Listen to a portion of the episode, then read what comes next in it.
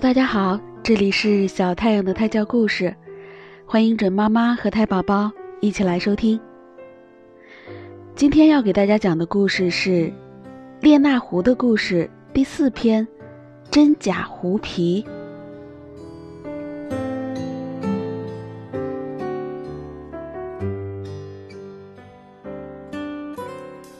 一天，列娜想去她的一个表兄家。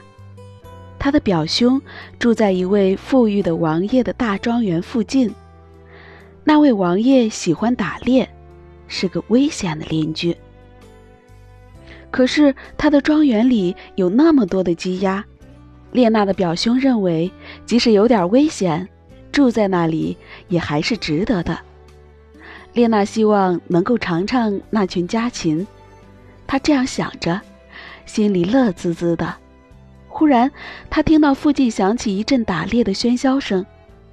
列娜意识到灾难即将来临，她不熟悉这里的地形，又没有思想准备，她仿佛听见了丧钟的声音。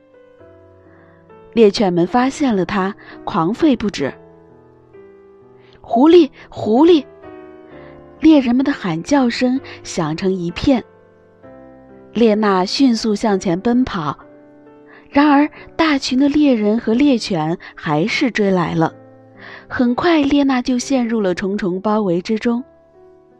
那座通向城堡的吊桥成为他唯一的出路。于是，他像一阵风似的窜了过去。王爷很是得意，哈哈哈，他自投罗网，跑不掉了。可是，列娜进城堡后却不见了。猎手和猎犬到处搜寻，却始终找不到它的踪影。人们把庄园里里外外翻了一个遍，甚至把烤炉都检查到了，却始终没有发现这只机敏的狐狸。也许这只狐狸是个鬼吧？那可不能让它留在这里，一定要把它撵出去。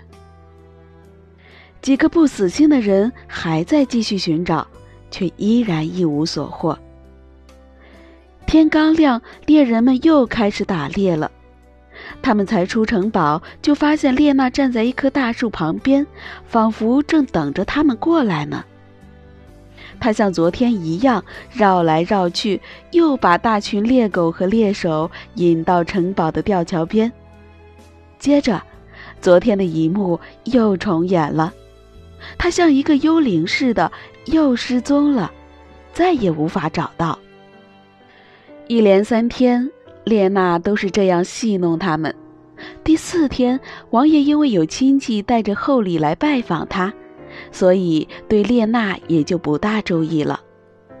晚上，猎人们打猎回来时，又看到了列娜，于是他们又向她扑去，跟前几次一样，列娜又不见了。于是这件事成为大家议论的话题。晚饭时，桌上摆满了新鲜的野味。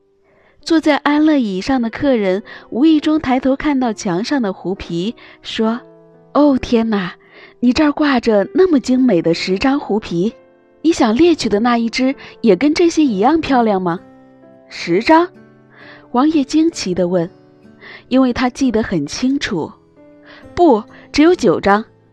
忽然门外传来了狗叫声，客人笑着说。那是我的狗，它很忠实，从来不离开我。王爷，您是否可以让它进来，让它躺在我的脚边呢？佣人开门让狗进来了，但是它没有去主人的身边，而是朝着墙上挂着的狐皮狂叫起来。怎么回事呢？于是王爷走进墙壁，仔细查看，他惊讶地叫起来：“多么不可思议啊！你瞧！”那只叫我们找的好苦的活狐狸，不就在这几张狐狸中间吗？它现在那儿高高的吊着装死呢，这回它逃不掉了。王爷说完，伸手去抓列娜，列娜狠狠地咬了他一口，然后趁大家因发现他而乱作一团的时候，又一次成功的逃跑了。当人们想到应该赶快收起吊桥时，他已经逃之夭夭了。列娜十分得意，自己成功的捉弄了整整一大批猎人。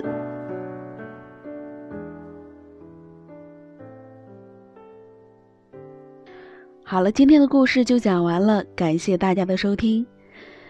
这期节目可能是小太阳的胎教故事的最后一篇，感谢这一直以来大家对我的支持。